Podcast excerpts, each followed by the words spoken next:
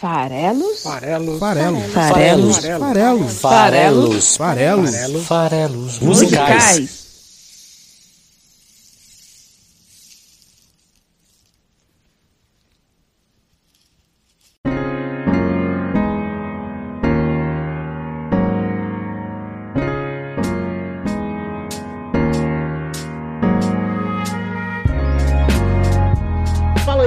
Você que gosta de música. Meu nome é Paulo Farelos. E você já sabe, esse aqui é o podcast Farelos Musicais, que toda quinta-feira analisa a letra de uma música e apresenta um artista e a sua trajetória aqui no site esfarelado.com.br em todos os agregadores, incluindo o Spotify e o próprio YouTube no canal do esfarelado.com.br. É isso aí.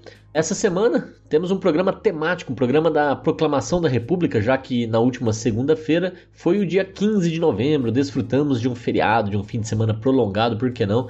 É, então, vamos dedicar o programa de hoje à comemoração da Proclamação da República que aconteceu em 1889, quando o não tão saudoso assim Marechal Deodoro da Fonseca, com a ajuda de mil militares, deu prazo para que a família real fosse embora do Brasil. É isso aí.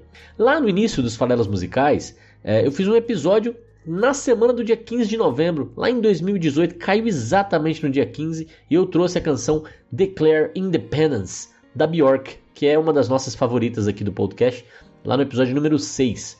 É, é, engraçado, né? Porque Declare Independence talvez coubesse mais lá no dia 7 de setembro, mas eu acabei apropriando aí do dia 15 e mandei um Declare Independence, confundindo um pouco as datas, né? No qual ali a independência, na verdade, foi o dia que Dom Pedro, lá nas margens do Ipiranga, tornou o Brasil independente de Portugal. A proclamação da República foi quando saímos de regime monárquico para a República, né? Então, só separando os fatos. Bom, eu, eu daí, já que eu resgatei o dia, o, o primeiro episódio de proclamação da República, que aconteceu no dia 15 de 2018, eu olhei para 2019. O que, que eu falei na semana do dia 15 de 2019? Eu trouxe Rage Against the Machine. Olha aí, hein? A sua clássica Killing in the Name. Muito bom. Mantive ali a pegada ativista do podcast. Esse foi o episódio 58 em 2019. Não caiu exatamente no dia 15, né? Porque a gente faz episódio toda quinta, mas estava ali, por ali. No ano passado, em 2020, terceiro ano de semana do dia 15, né? O dia 15 acabou ficando ensanduichado entre o episódio de músicas com letra em português e o episódio com outras línguas.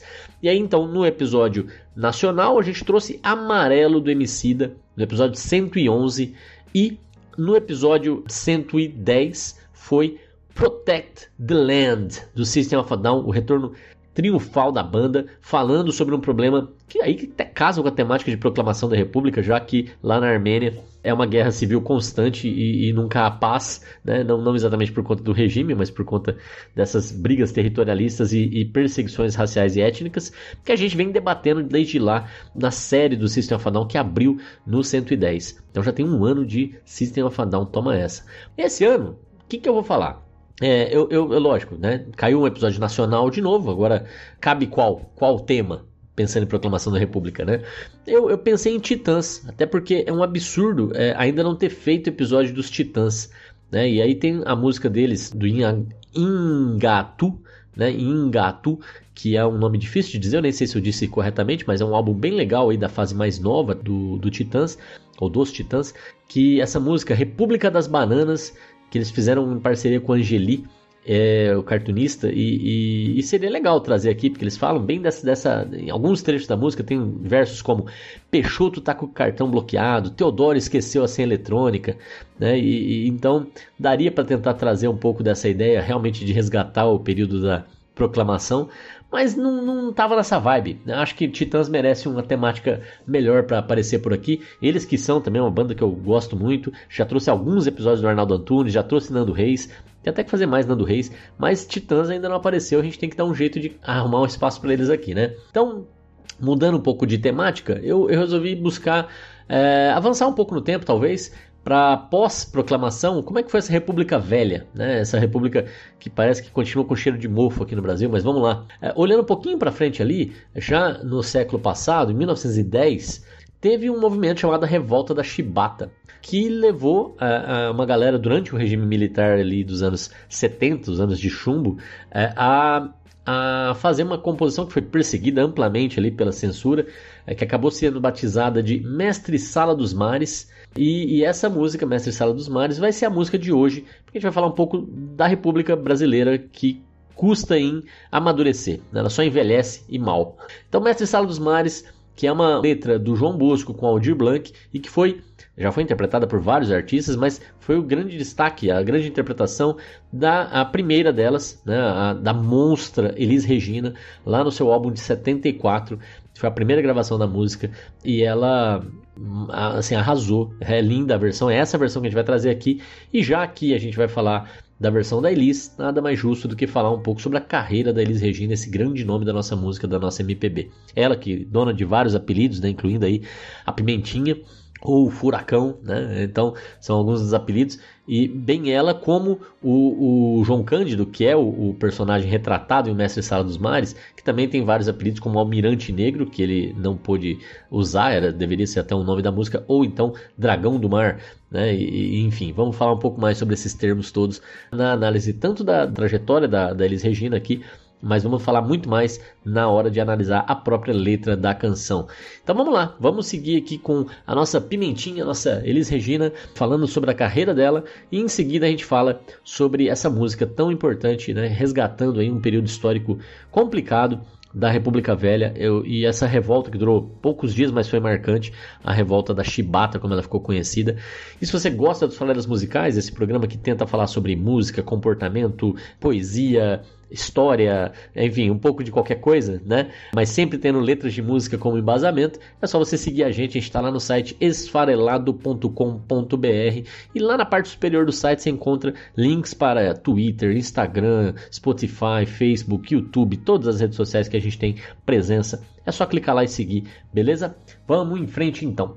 Bom, é, Elis Regina, primeira curiosidade, ela realmente chamava Elis Regina. Né, essa é a primeira coisa, porque tem a tal do nome artístico, não era o caso da Elis.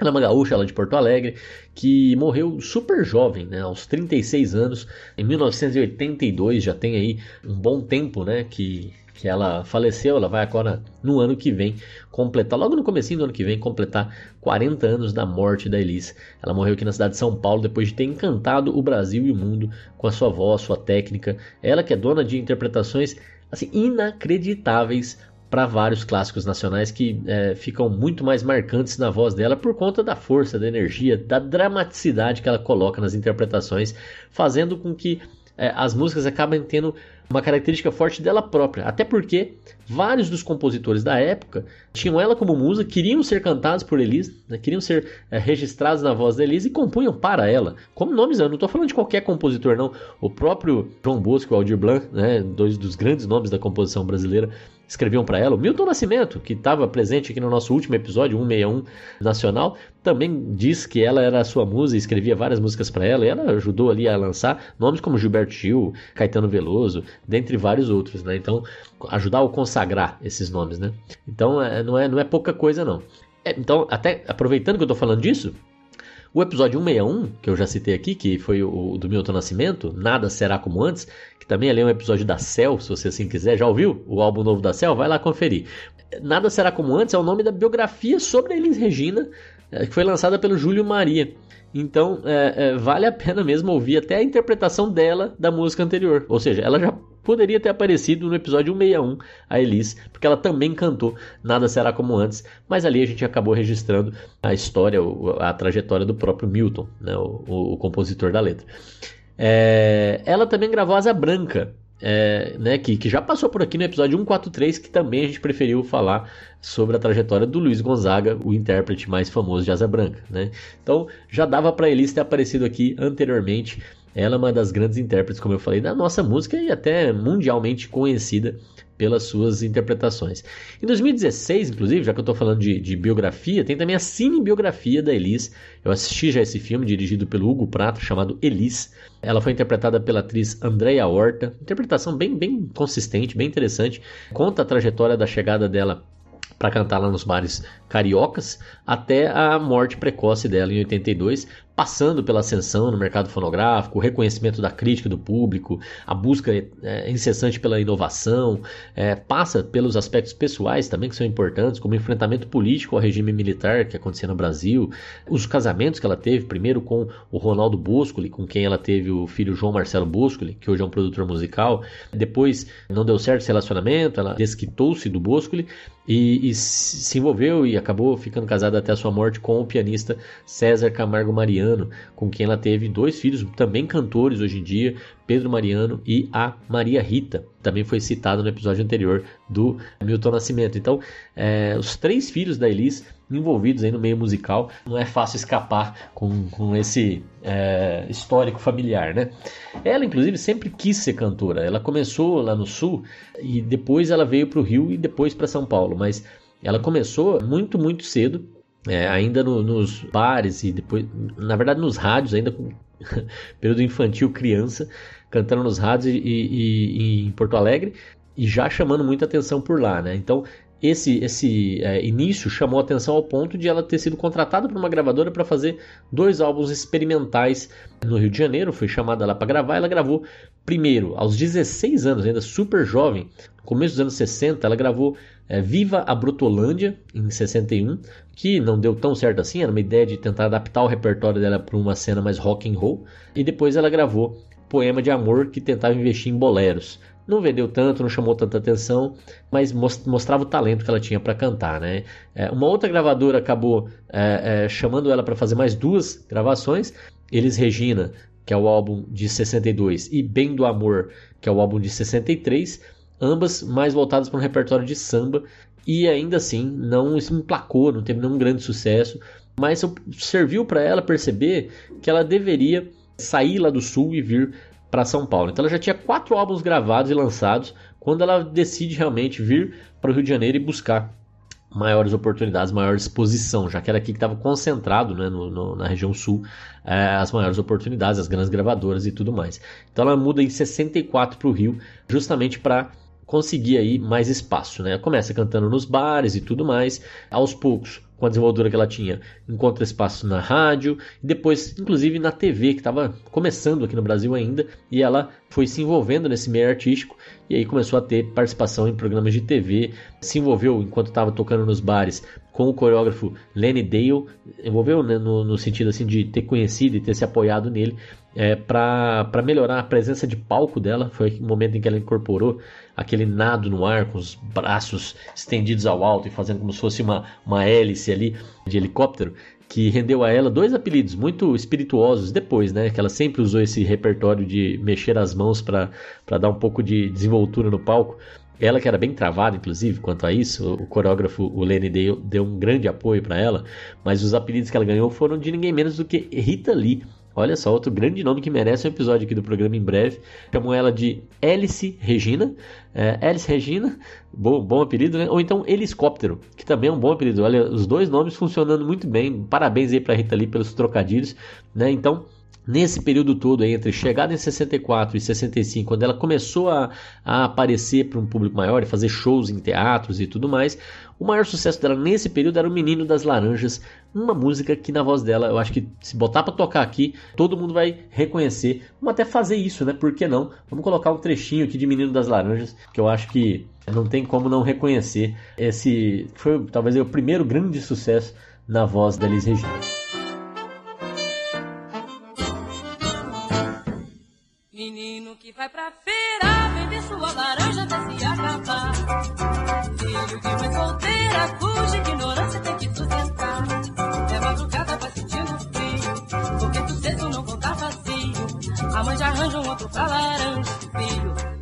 Que apanhar, laranja. Bom, é isso aí.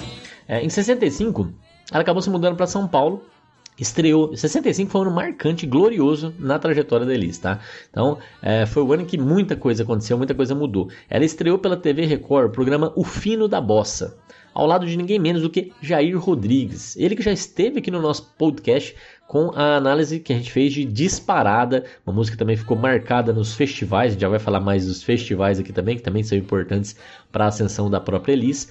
Então, se você quiser ouvir mais sobre é, Jair Rodrigues, vai lá no episódio 107 e ouve nossa análise disparada e a trajetória do Jair Rodrigues. O diretor do programa, esse o filho da bossa, era ninguém menos do que o Ronaldo Boscoli, que a gente já comentou aqui, que se tornou o primeiro marido da Elis. O programa rendeu três álbuns ao lado do Jair e ficou no ar por três anos, justamente até 67. Esse álbum, Dois na Bossa, totalmente é, derivado aí do fino da bossa, o programa de TV, foi o primeiro disco brasileiro que atingiu um milhão de unidades vendidas. Não era pouca coisa não. 65 foi também um ano glorioso porque foi o ano que teve o Festival da Canção da TV Excelsior, que a Elis cantou Arrastão. Arrastão, composição do Edu Lobo e do Vinícius de Moraes, venceu o festival. Então a Elisa ali na TV, ganhando um programa próprio lá do Jair Rodrigues, ganhando o Festival da Canção da TV Excelsior com arrastão, foi se tornando a rainha do showbiz, um dos maiores cachês do país. Inclusive essa versão de arrastão, meu Deus do céu, é um clássico maravilhoso, né? tem também que ouvir. Em 65 ela ainda é, gravou músicas para o filme Arena Conta Zumbi, ela gravou um, uma música que acompanha ela durante toda a trajetória seguinte dela, que é Upa Neguinho, que também todo mundo já deve ter ouvido. Upa Neguinho na estrada, upa pra lá e pra cá. Vixe, que coisa mais linda. Upa Neguinho começando a dar e por aí vai. É, ainda lançou o, o, quinto álbum dela, né, aí já mais consagrada, menos experimental, chamado Samba Eu Canto Assim. E neste álbum ela incluiu o Menino das Laranjeiras, que a gente acabou de ouvir um trecho. Então ali ela se consolidou mesmo como um nome de grandeza na nossa cena musical. Tanto é que de 65 até o final dos anos 70, ela até o Brasil ficou pequeno para Elis. Ela começou a investir também na carreira internacional, fazendo apresentações fora do Brasil, além de lançar vários outros álbuns como o Elis, álbum de 66, o Elis como e Porquê em 69 e também vale mencionar aí que nesse álbum de 69 ela lança, ela regrava, né? É, Aquarela do Brasil, O Barquinho, Canto de Ossanha e Andança. Olha só, Andança é aquela música que, que o refrão diz Por onde for, quero ser seu par, que é também um trecho aí marcante, conhecido. E Canto de Ossanha, é, para quem não conhece, é aquela música que diz: O homem que diz dou, não dá porque quem dá mesmo não diz. Vamos ouvir um trechinho de Canto de que essa é, é uma letra é, impecável, viu? É, é, vale demais a pena e a, a Elise deixa tudo ainda melhor.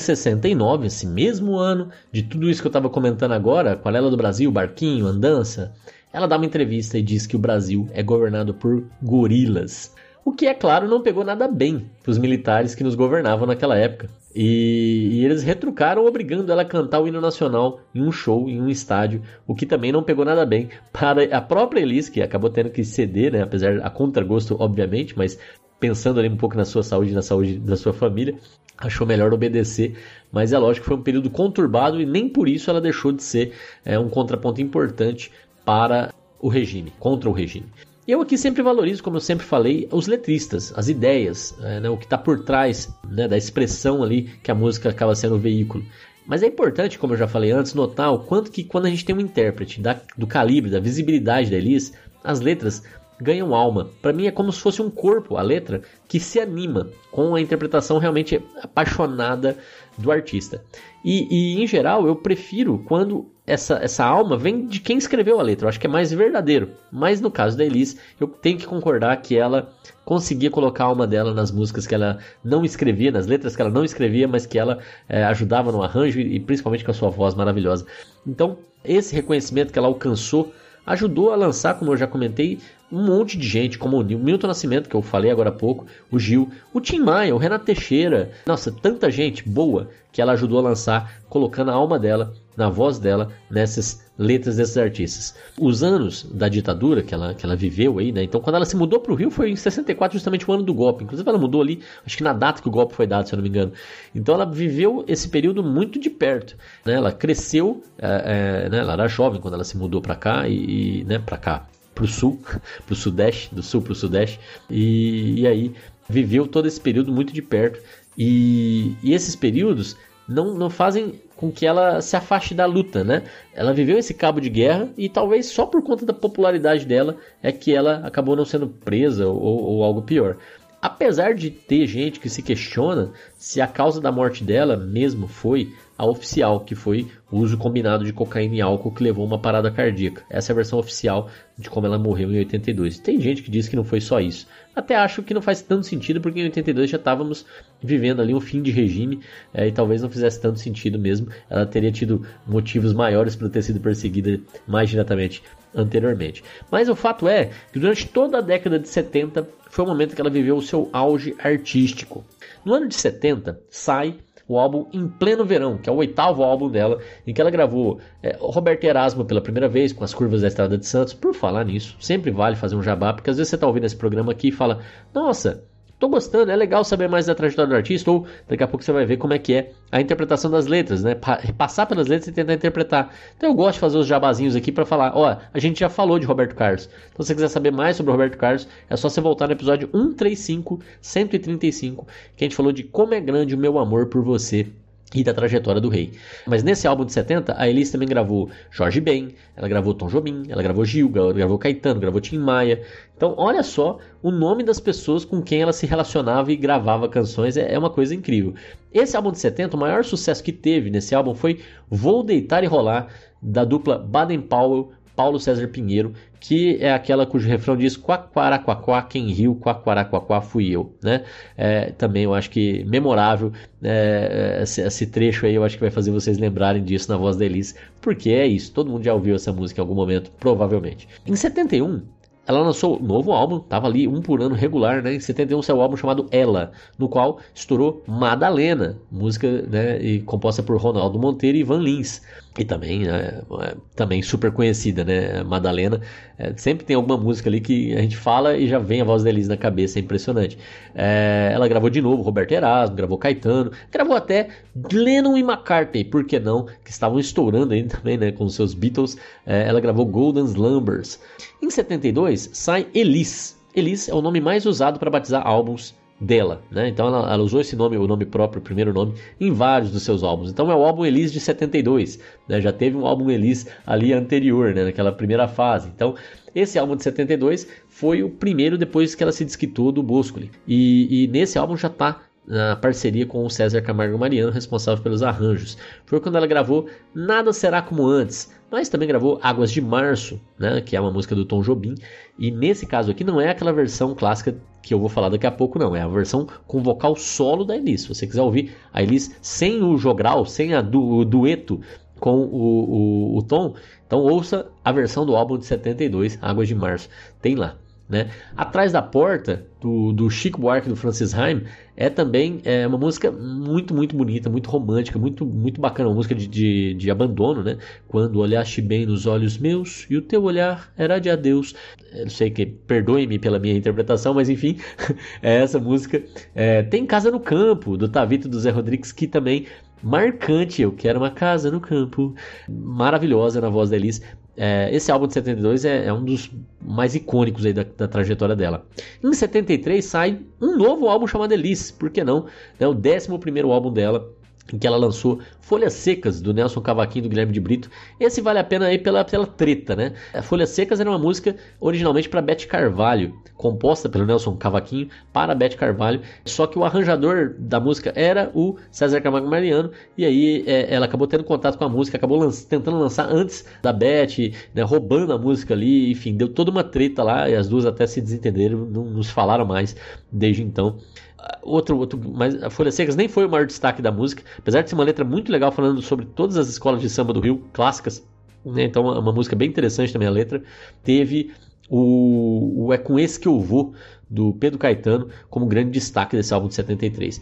Mas em 74 ela completou 10 anos de gravadora Philips, e aí como presente de aniversário, né, de, de contrato, ela, ela pôde escolher o que, que ela queria fazer da vida e ela escolheu gravar ao lado do Tom Jobim. E esse álbum de 74, chamado Elise Tom, é tido por muitos como um dos melhores de toda a MPB foi um presente, né? É, que ela teve de gravar. Não foi tão fácil assim a gravação, foi feita em Los Angeles, onde o Tom estava morando. Eles tiveram que se entender porque eram gerações um pouco diferentes, com visões diferentes. Teve o, o encaixe do César Camargo Mariano, que também era um pianista, né? Um arranjador, com o Tom, que também tinha esse, esse traço. E aí um queria introduzir o, o, o, piano eletrônico, isso não pegou tão bem ali nas conversas, mas enfim, não foi tão harmônico assim é, a relação pelo menos no seu início, mas acabou terminando muito bem. É, e essa versão, por exemplo, de Águas de Março, nas duas vozes consagradas, é um clássico absoluto. É a música que mais fez sucesso nesse álbum, mas as 14 faixas são incríveis. E aí tinha também Só Tinha Que Ser Com Você, Chovendo na Roseira, Corcovado, várias outras músicas. O, o César trouxe um frescor para esses arranjos de bossa nova, que já tinha sido lançado ali pelo próprio Tom, como principal capitão, uns 10 anos antes, no mundo afora. E, e esse álbum de 74 meio que resgata a bossa nova e, e, dá um novo vigor. E esse álbum teve um propósito até duplo. Para o Jobim foi um resgate da sua popularidade, que eles eram um nome muito popular, e para Regina, para eles Regina, foi um, uma ida numa direção de mais prestígio, porque o Tom era consagrado também né, no meio artístico como um grande nome, um grande compositor, um grande, um grande poeta também. Então, Elise Tom de 74, marcante, mas não foi nem o único álbum que ela lançou em 74. Além do Elise Tom, ela lançou também um novo álbum Elise. É, e esse álbum Elise é importante pra gente por quê? Porque nesse álbum ela gravou Travessia do Milton e do Fernando Bran. Essa dupla também escreveu, assina duas outras faixas do álbum, mas teve um grande sucesso nesse álbum de 74, foi dois para lá, dois para cá, da dupla.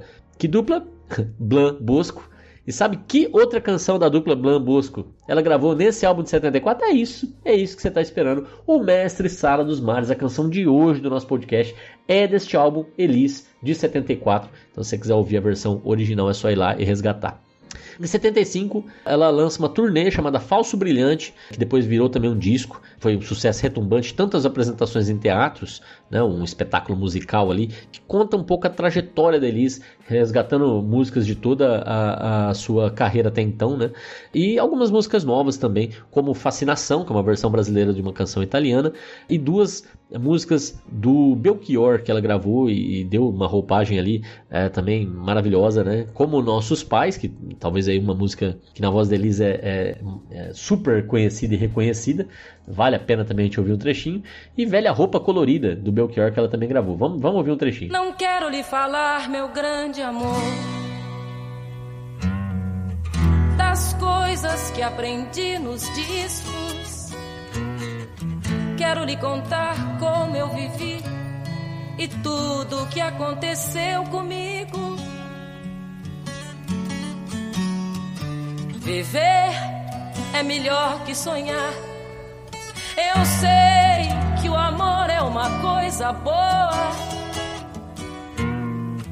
Mas também sei que qualquer canto é menor do que a vida de qualquer pessoa. Por isso, cuidar do meu bem. Há perigo na esquina. Eles venceram e o sinal está fechado para nós que somos jovens. Seu irmão e beijar sua menina na rua. é que se fez o seu braço, o seu lábio e a sua voz. Você. Ei, coisa linda, né? Bom, em 77 lançou um novo álbum chamado Como Elis, por que não? 15 álbum da carreira da Elis. Em 77, ela gravou Romaria, do Renato Teixeira, que também fez um sucesso muito, muito grande. Cartomante, do Victor Martins e da Ivan Lins. E Transversal do Tempo, da dupla Blan Bosco. Esse título foi o título que ela usou para o novo espetáculo musical Transversal do Tempo, que percorreu o Brasil em 78, virou também disco. Teve Deus lhe pague do Chico Buarque, Sinal Fechado do Paulinho Mosca, do Paulinho da Viola, desculpa, Paulinho Mosca. É, tô com o Paulinho Mosca na cabeça, né? 151, inclusive, é, episódio recente, a gente falou da letra de Sinal Fechado, um formato um pouco diferente, a gente falou sobre é, diálogos em música, né? Então, Sinal Fechado e Los Hermanos com Tá Bom, mas falamos da trajetória do Paulinho da Viola, para quem quiser saber mais, ouve lá o 151 recente. Ela gravou Sinal Fechado, gravou Deus lhe pague durante esse espetáculo que faz parte do Transversal do Tempo. Em 79 saiu Essa Mulher, que traz O Bêbado e o Equilibrista, outra música que, nossa, é, é, é, remete a Elis na hora, né? Vamos ouvir.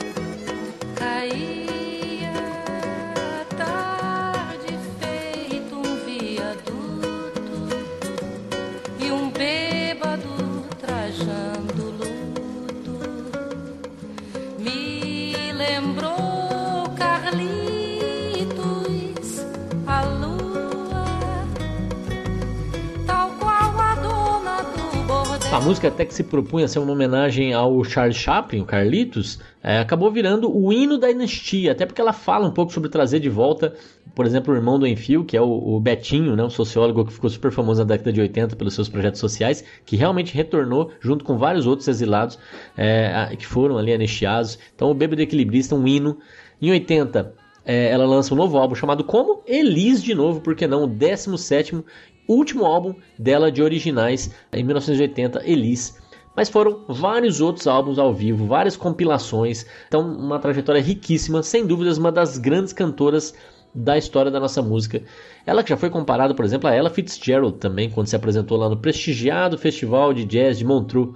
E, já que eu citei a, a Bjork no começo do programa falando sobre o episódio 6, ela que também passou por aqui no episódio 40, que a gente falou de Cosmogony e Pluto, a Bjork, que, de novo, é uma das favoritas aqui do blog, do, do podcast, ela tem uma, uma, uma, inspiração muito grande na Elisa. Ela gosta muito da Elisa e ela compôs uma canção em homenagem a Elisa chamada Isobel. Até vale talvez um programa no futuro. Eu gosto muito de Isobel, é, da, da Bjork. Então a, a é uma pessoa que marcou essa geração, que, que inspirou gente fora do Brasil. Até Bob Dylan falou sobre a. Muita gente aí grande, reconhecida, tem, conhece a Elisa. Elisa é um nome que extrapolou nossas fronteiras e é até hoje reconhecido como uma das nossas principais cantoras, se não a principal. Então, Elis, um monstro, vale aqui o registro e conheçam, mergulhem. Se você é jovem e conhece pouco sobre a nossa história da música, Elis Regina é um nome obrigatório. Conheça que você vai se maravilhar e até se emocionar com o que ela é capaz de fazer com as suas interpretações de canções do nosso repertório é, é maravilhoso, vale muito a pena.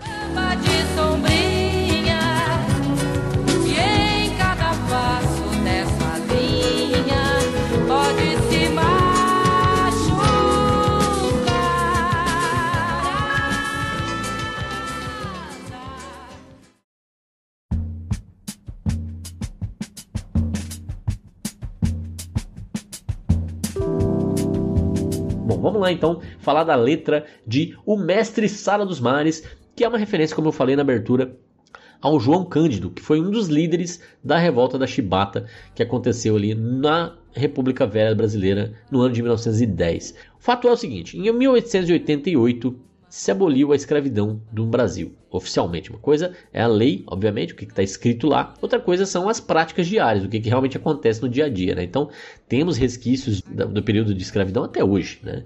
Então, o que dizer de um período curto, pouco depois da lei ter sido implantada e até a contragosto por parte da elite, né?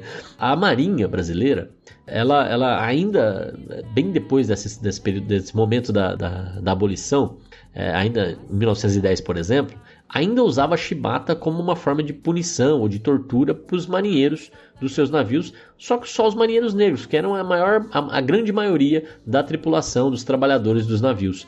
Né? Então, é, já passaram 22 anos do, do, da abolição, ainda tinha chibata para punir quem fazia alguma coisa. E não é qualquer coisa não, tá? Assim, não, é, não é nossa, a pessoa que, que é, realmente cometeu algum tipo de crime.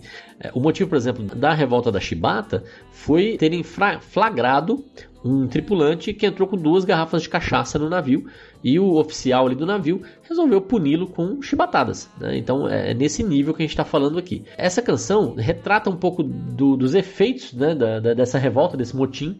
Eu vou falar um pouco mais sobre isso agora. Essa canção, a, a, o Mestre Sala dos, dos, dos, Mares, já foi regravada por vários artistas. A primeira gravação é essa que a gente vai ouvir hoje, que é a, a versão da Elis Regina. Né? Então, o Mestre Sala dos Mares da Elis. Tem versões do Jorge Versilo, tem versões do quarteto em si, tem versões do Emílio Santiago, tem versão da Alcione, né? já que é para fazer jabá, a Alcione já gravou Sala dos Mares, ela é uma grande sambista e, e gravou, é, e ela já passou por aqui no, no, programa 103, a gente falou da carreira da Alcione e analisou a letra de Não Deixa o Samba Morrer, outro clássico maravilhoso da nossa música brasileira, tá? O que, que é o Mestre Sala, gente? O Mestre Sala ele é a pessoa, né? Primeiro que tem, vem naturalmente na nossa cabeça aqui no Brasil, pelo menos, a figura do mestre sala acompanhada da porta-bandeira, ou o mestre sala e porta-bandeira, que é um casal de dançarinos que carrega e apresenta a bandeira da escola de samba durante um desfile de carnaval. Então, o que, que, é isso? Né? De uma forma geral, se a gente for pensar, o papel do mestre sala é ser um mestre de cerimônia, alguém que representa o grupo.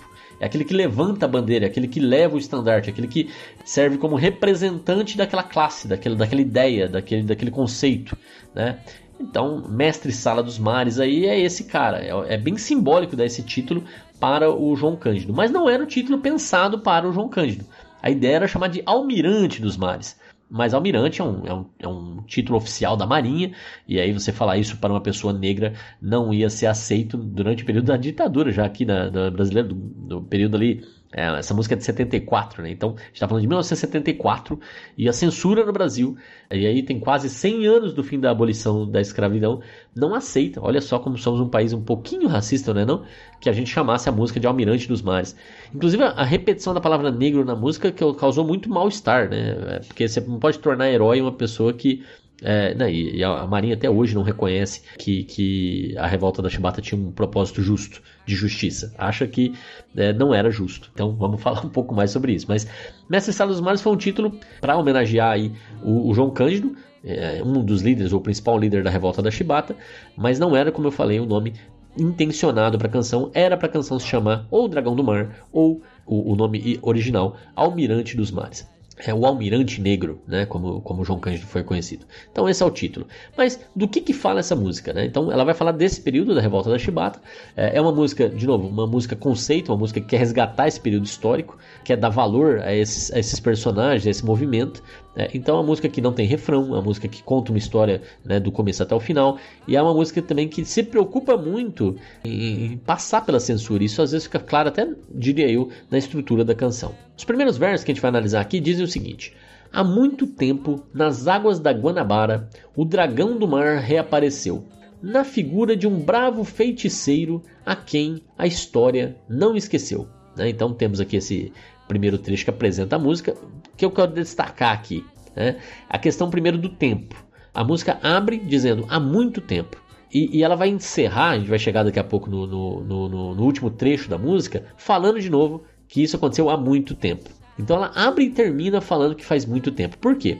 Porque ela quer deixar claro aqui, é, possivelmente para tentar escapar da censura, é, não quer reforçar que isso é uma crítica atual, que isso é um, é um, momento de hoje. Não, é uma coisa do passado, uma coisa que aconteceu há muito tempo. Talvez é porque está se referindo ao episódio que aconteceu na Marinha, e aí, para que a música pudesse seguir, está querendo dar um contexto histórico, um contexto de é, isso foi assim, talvez não seja mais assim, enfim, querendo descaracterizar como uma crítica àquele regime de 74, né? É, então, há muito tempo nas águas da Guanabara, o dragão do mar reapareceu. O que é o dragão do mar? O dragão do mar é uma referência. Primeiro, vale falar aqui um pouquinho. O dragão do mar é uma referência ao abolicionista cearense Francisco José do Nascimento, ou então também conhecido como Chico da Matilde é o nome que eu gosto mais, Chico da Matilde. É, ele foi um pioneiro, junto com outros, ele era o líder dos jangadeiros lá de Fortaleza, na luta pelo fim da escravidão. O Ceará, inclusive, foi a primeira província a fazer o fim da escravidão em 1884, quatro anos antes da Lei Áurea. É, então, o movimento abolicionista no estado é, começou bem antes Começou inclusive cinco anos antes de 1884, em 79, com esses movimentos liderados pelo Chico da Matilde, com apoio ali da elite local no Ceará. E, e, um dos primeiros feitos deles foram justamente se recusar a embarcar escravos que iam ser vendidos nos, nos navios negreiros no Rio de Janeiro, é, e eles tinham que ser embarcados ali. Eles falaram: não, aqui a gente não embarca escravos. Né? Então começou ali um movimento de revolta. Em homenagem a ele, o Chico da Matilde ficou conhecido como Dragão do Mar. Em homenagem a ele, tem inclusive um importante espaço cultural lá na cidade de Fortaleza chamado Centro Dragão do Mar de Arte e Cultura. Inclusive lá eu assisti um show do Paulinho Mosca, agora sim Paulinho Mosca, lá no ano de 2013, 2014, quando eu fui visitar meu amigo Migs, um abraço pro Migs, eu e a Gi, a Gi Farelos, a gente assistiu Paulinho Mosca lá no Centro Dragão do Mar, foi maravilhoso. Bom, fato é, é, começou lá no Ceará, tinha esse Dragão do Mar, então quando a música fala o Dragão do Mar reapareceu, tá falando justamente desse abolicionista, é, o Chico da Matilde, ali representado pelo João Cândido. Mas também dá-se o nome de Dragão do Mar a é, nesse período aí, a, a Marinha brasileira estava fazendo uma reformulação na sua frota e tinha comprado alguns encoraçados britânicos que também receberam esse nome. Tinham nomes dos estados, né? Tinha Minas Gerais, São Paulo e tal. Bahia, cada navio tinha o nome de um estado, e, e, eles eram chamados de dragões do mar também. Então pode ser que ele esteja realmente. Eu, eu suponho que é uma referência ao Chico da Matilde. É o João Cândido fazendo ali a sua vez de abolicionista, fazendo o papel que o Chico da Matilde tinha feito antes no Ceará. Né? Então esse é o dragão do mar. Mas pode ser que ele esteja se referindo a um encoraçado que apareceu na Baía da Guanabara, porque realmente o porto do rio estava sendo feito naquele momento, e ali os encoraçados se apresentavam. E eles eram enormes, eles eram muito bem armados, tinham mais de 80 canhões em cada um desses encoraçados. Imagina você o poder bélico desse negócio, né? Por que feiticeiro? Vou, vou contar mais um pouco para vocês por que, que eu acho que ele, ele se refere ao mestre Sala dos Mares, ao Almirante Negro, como um feiticeiro, um bravo feiticeiro, a quem a história não esqueceu, justamente porque eles estão resgatando essa história e eu tô aqui de novo resgatando essa história hoje aqui também. E todos nós estamos relembrando sempre essas figuras marcantes da nossa história. Vamos lá, vamos ouvir esse primeiro trecho.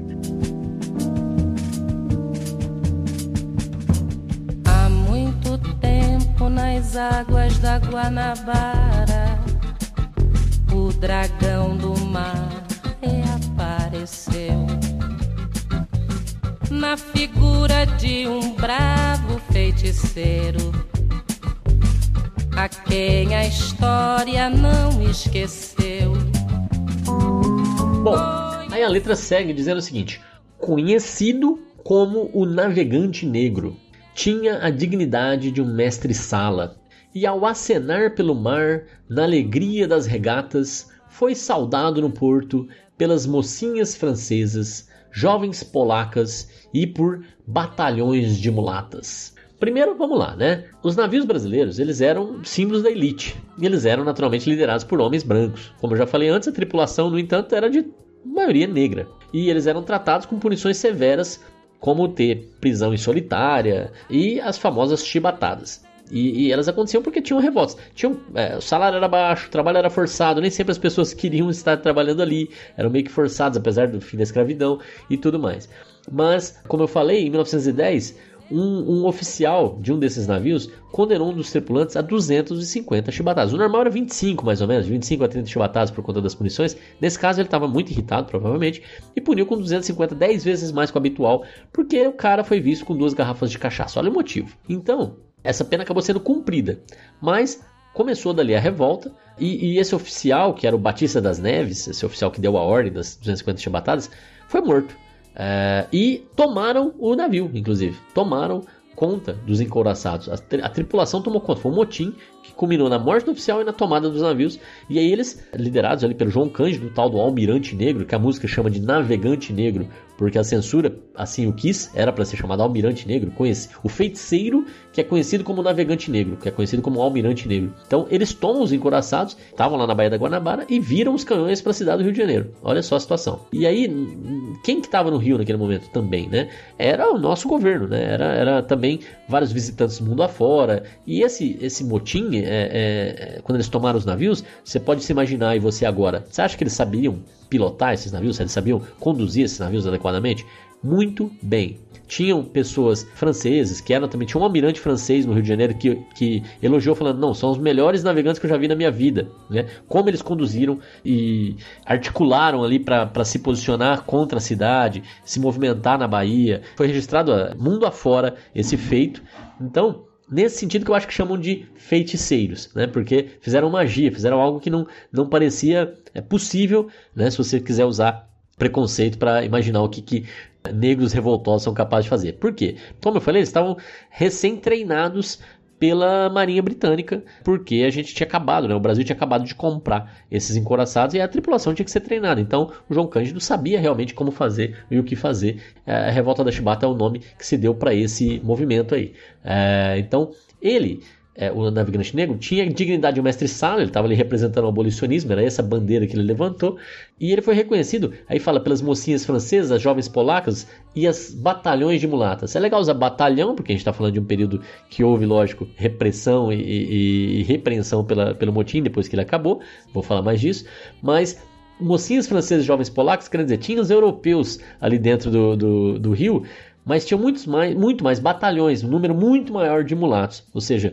a gente já era uma população miscigenada e ali a gente tinha uma elite branca, mas tinha uma maioria de pobres e, e, e, e já misturados, filhos de europeus com, com negros escravos, e é, já era um Brasil muito mais plural do que se supunha, e, todos eles vendo os feitos ali do almirante negro. Né? O resultado é que ao ameaçar ali a cidade e, e esse, esse, esse terror, né? Chegaram até a atirar contra a cidade, inclusive, e, e gerou morte de, de, civis e inocentes, infelizmente. Mas é, isso resultou em que eles foram anistiados, né? Os revoltosos foram anistiados para eles poderem devolver o navio e ficar bem, né? Foram perdoados e, e a chibata foi revogada. Esse foi o efeito imediato do movimento, tá? Além do reconhecimento pelo talento náutico ali do, da galera que tomou os navios.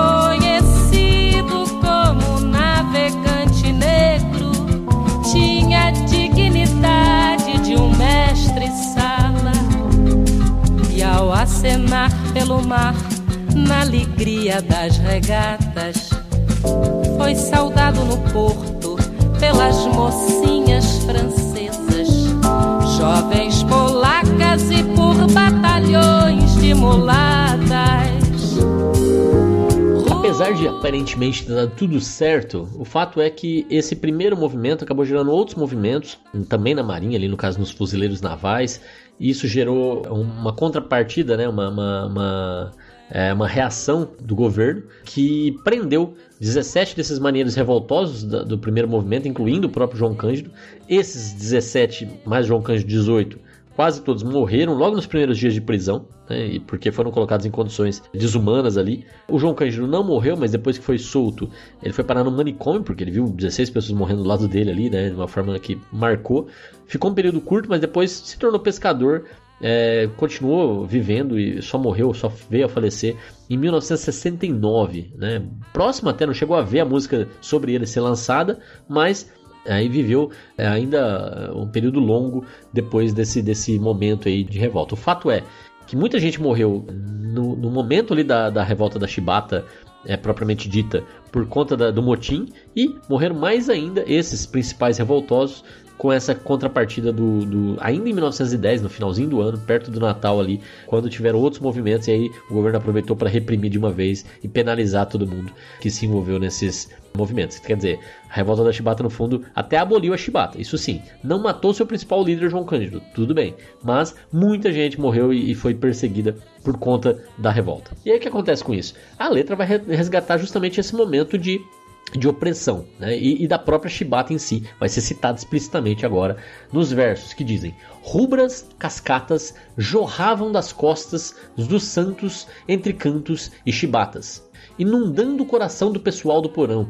que, a exemplo dos feiticeiros, gritava então: Glória aos piratas, às mulatas, às sereias, glória à farofa, à cachaça, às baleias, glória a todas as lutas inglórias que através da nossa história não esquecemos jamais. Muito, muito bonito. Esse aqui é, é, o, é, o, trecho mais bonito da música, na minha opinião. Rubras cascatas, né? Então é o vermelho do sangue, o rubro, né? O vermelho do sangue é, jorrando, jorrava, cascata, fazia uma cascata de sangue das costas do Santos, da pessoa que estava sendo é, chibatada ali, né? Entre cantos e chibatas, porque realmente tinha uma música, um bumbo para dar o ritmo da chibatada, é, e a própria chibata é citada explicitamente aqui. E essa, esse sangue que jorrava caía ali no, no, no pessoal que estava trabalhando, né? Então é, é, inundou o coração, né? Mexeu com a emoção das pessoas, fazendo com que elas apoiassem a revolta, o motim liderado por João Cândido. A exemplo dos feiticeiros, né? Justamente o feiticeiro é o próprio João Cândido e os revoltosos. A exemplo deles, eles passaram a gritar glória Glória aos piratas, às mulatas e às sereias. O que é o pirata? O pirata é um marginal do mar. No caso aqui, os próprios revoltosos que tomaram o navio são os piratas. Glória aos piratas, é quem está se revoltando contra é, é, o status quo ali, né? Contra a situação de opressão e, e ainda de, de escravidão, de certa forma, que acontecia as mulatas, ou seja, essa troca, essa miscigenação, esse pluralismo, as sereias. Glória à farofa, farofa, a cachaça, farofa e cachaça são comidas populares, né, bebidas populares, e é, e é, isso, é um pouco a cachaça em si ainda vale a pena ser citada porque foi ela que deu origem à própria, ao próprio movimento ao ser penalizada. As baleias eu entendo aqui também como sendo, hoje em dia principalmente, esse símbolo de perseguição a minorias, né? A baleia é uma espécie de extinção. A sereia pode ser uma referência à cultura, já que é um ser mitológico criado pelo homem, então a gente pode imaginar é, a mitologia ou a cultura, que também precisa ser glorificada, e a baleia a essas minorias perseguidas e que podem entrar em extinção, ou que podem ser penalizadas aí pela, pela ganância humana. Então, é, é, glória a tudo isso, glória a todas as lutas inglórias que a gente tem que seguir lutando. E a única forma de resolver isso é justamente a educação, é saber mais sobre o nosso passado, é entender mais sobre os nossos erros e é tentar é, evitá-los. Então, saber mais sobre o passado permite com que a gente almeje uma vitória. E é por isso que aqui a música também tenta resgatar a nossa história. Através da nossa história, não esquecemos jamais. Esse é o contexto todo da música.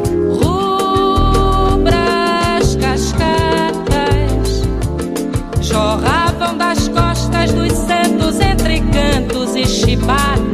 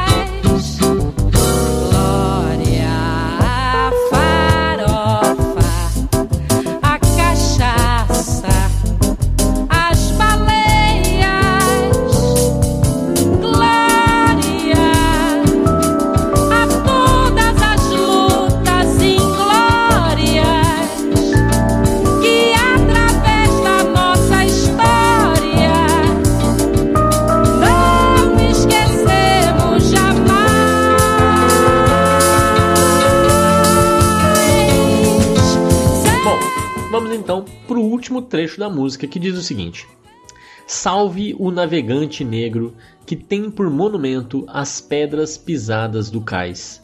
Mas salve o navegante negro que tem por monumento as pedras pisadas do cais. Mas faz muito tempo. Bom, primeira coisa, navegante negro é almirante negro. A assessora Barro virou navegante aí por conta disso. E a música encerra com, como eu disse no começo, faz muito tempo. Faz muito tempo que aqui é só uma forma de você amenizar um pouco a mensagem, o, o, né, o, amenizar no sentido de dizer, não, não, mas não é um problema de hoje, é um problema de, de anteontem, né? Leva isso para o passado, abre falando que faz muito tempo, fecha falando que faz muito tempo, então faz um recorte histórico, isso aí aconteceu, é um fato. Por outro lado, tem esse peso, né, de resgatar a nossa história e dizer que a gente tem que dar glória das lutas inglórias. É, então, apesar da censura, a mensagem está aí, ela é muito clara, né? E quando a canção diz que o único monumento para o navegante negro são as pedras pisadas do cais, a gente pode dizer hoje que não mais. Em 74 podia até ser. Mas hoje, lá no Porto do Rio, aonde aconteceu toda essa revolta da Chibata, tem sim uma estátua em homenagem ao João Cândido, é, que foi inaugurada em 2008 pelo presidente Lula, sem o comparecimento de ninguém da Marinha, ainda em 2008, para você ver como essas instituições militares realmente são problemáticas né, em reconhecer os seus erros. Bom, esse é o fato, e a gente vai ouvir agora o final da música e ao ouvi-lo, eu já aproveito para me despedir de vocês e para convidá-los para esparramar farelos musicais por aí. Leva para os seus amigos que gostam de música, que gostam de poesia e gostam de pensar sobre letras de música. Então apresenta o programa para eles. Já são 163 episódios com o de hoje no ar, mais de 3 anos de episódios aí, toda semana, quinta-feira, aqui no site esferalado.com.br. A gente se vê, vamos ouvir o trecho final de O Mestre Sala dos Mares.